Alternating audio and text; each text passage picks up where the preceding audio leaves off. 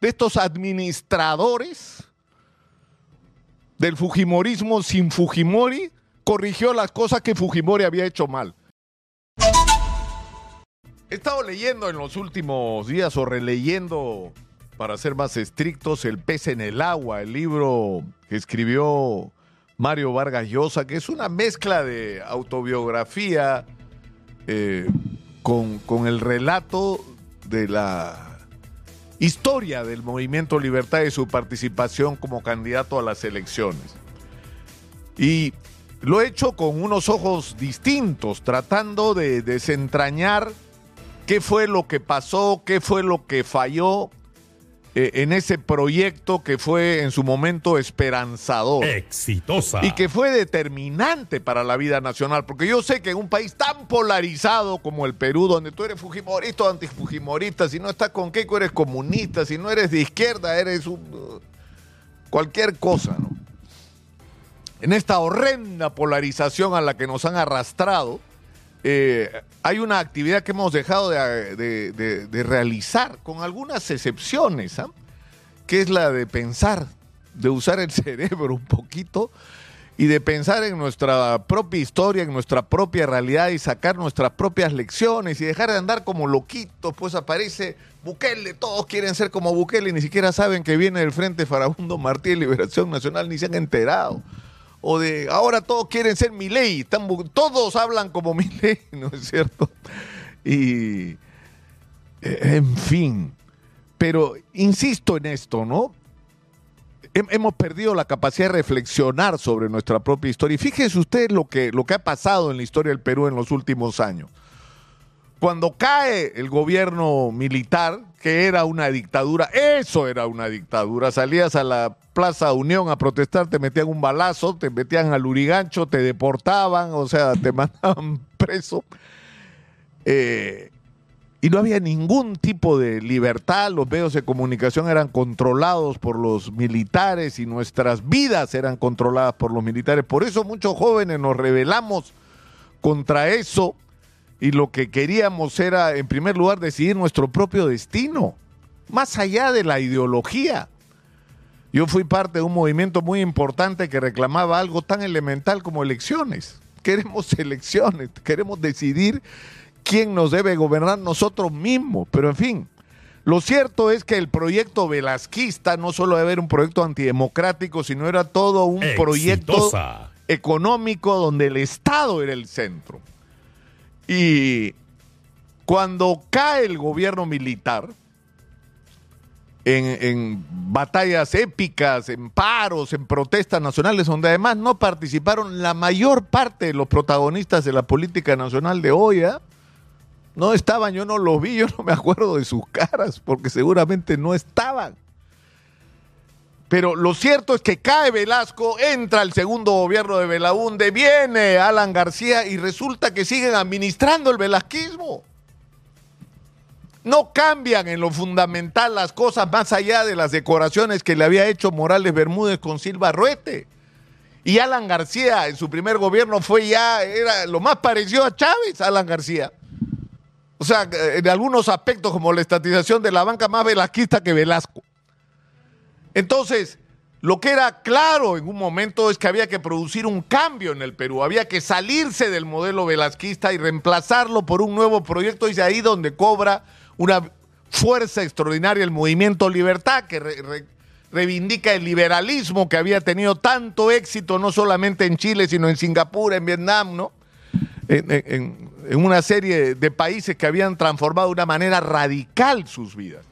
Y esto se da en un contexto de desmadre nacional, pues, ¿no? Porque teníamos eh, a un gobierno de Alan García absolutamente incapaz de, de derrotar al terrorismo, que nos tenía agobiados, eh, con apagones, con un daño no solamente a la vida de las personas, sino con un gigantesco daño a la economía nacional.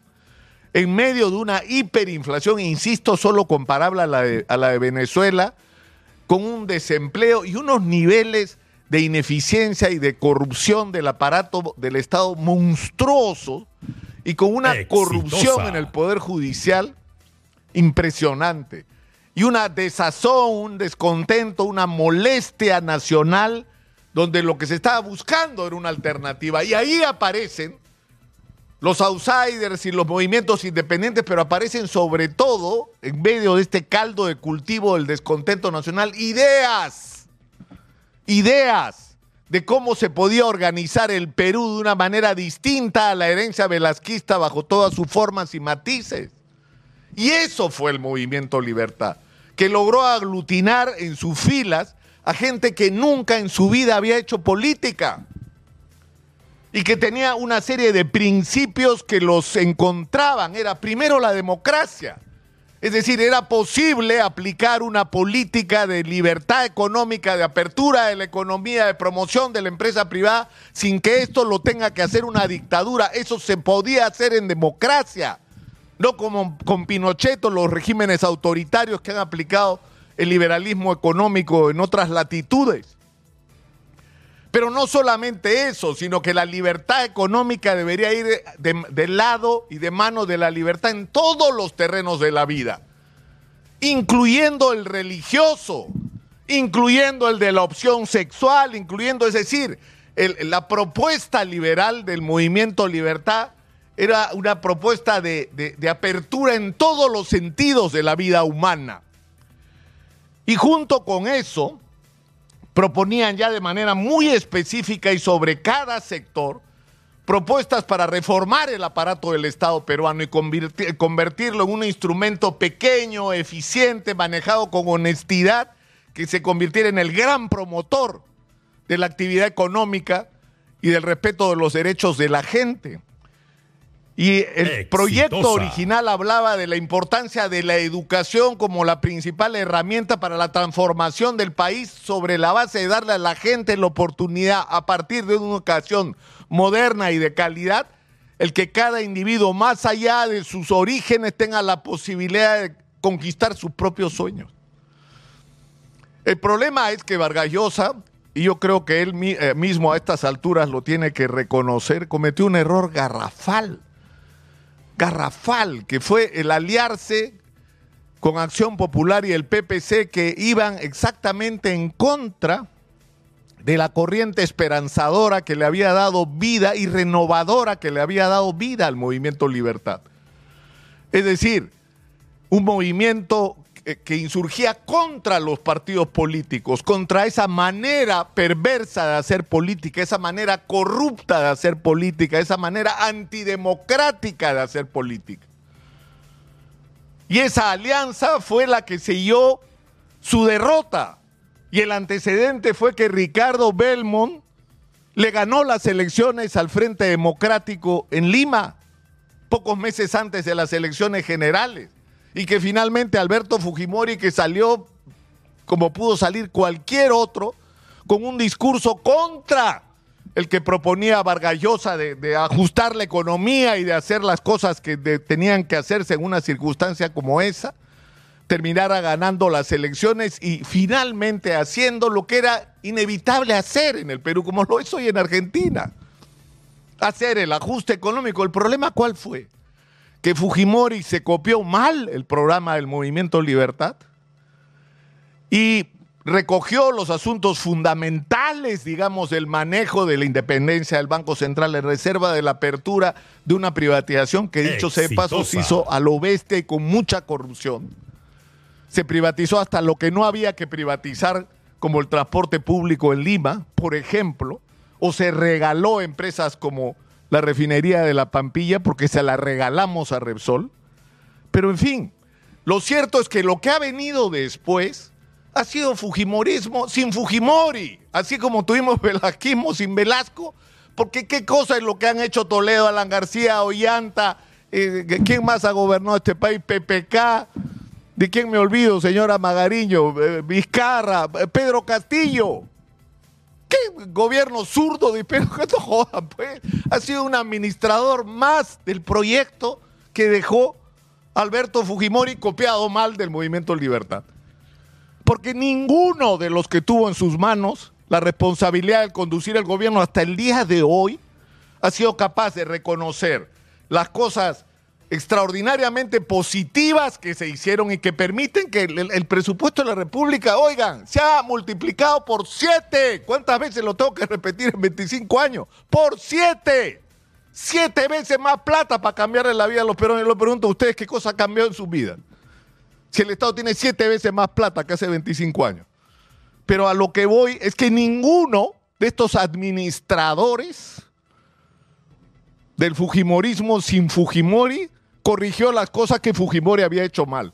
Ni reformaron el Estado, ni reformaron el sistema de justicia de manera independiente, respetando la independencia, por supuesto, del sistema de justicia, ni reformaron la seguridad interna y miren cómo lo estamos pagando hoy, ni hicieron nada de lo que había que hacer, que era indispensable, como invertir en educación como prioridad, ni construir una infraestructura adecuada. Es decir, eso es lo que estamos pagando hoy y esa es la gran deuda que hay con el Perú. Y por, entonces, ¿cuál era la disputa? Es decir, era una disputa entre fujimoristas, antifujimoristas, para que a la hora de los loros, no importara si fueras de, de, derecha, de centro, de izquierda, al final terminaras haciendo lo mismo, administrando el proyecto de Fujimori sin corregir las cosas que se habían hecho mal. ¿Y para qué? Porque lo único que querían era llegar al poder para forrarse, pues, y forrar los suyos. Y la política se pervirtió como se ha pervertido de una manera donde el símbolo, pues, es el, el Congreso de la República. Es el símbolo, que es un asco, que es una vergüenza, que no nos merecemos, que es un castigo.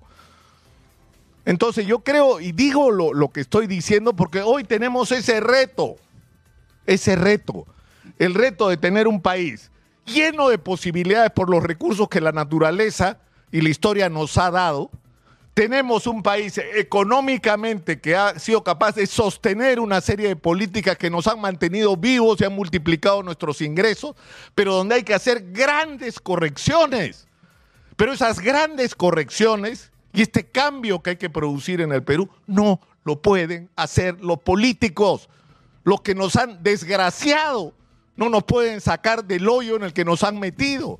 Tiene que entrar a la política gente nueva, como ocurrió hace 30 años con el Movimiento Libertad, con los fundadores de las ideas que hoy nos mantienen vivos. ¿Y de dónde salió ese movimiento? De los colegios profesionales, de las cámaras de comercio, de las facultades universitarias, de los movimientos juveniles, de los barrios, de las organizaciones de informales, entre comillas, como se lo llama, que son los emprendedores, el 80% del Perú, el motor del Perú. De ahí tiene que salir este nuevo movimiento que tiene que recoger esa experiencia corrigiendo todos los excesos ideológicos, porque yo creo que eso ya se acabó. Esa disputa en que si eres comunista o de la derecha bruta de Achorá, ya tuvimos suficiente. Gracias, paso y vayamos a otra cosa.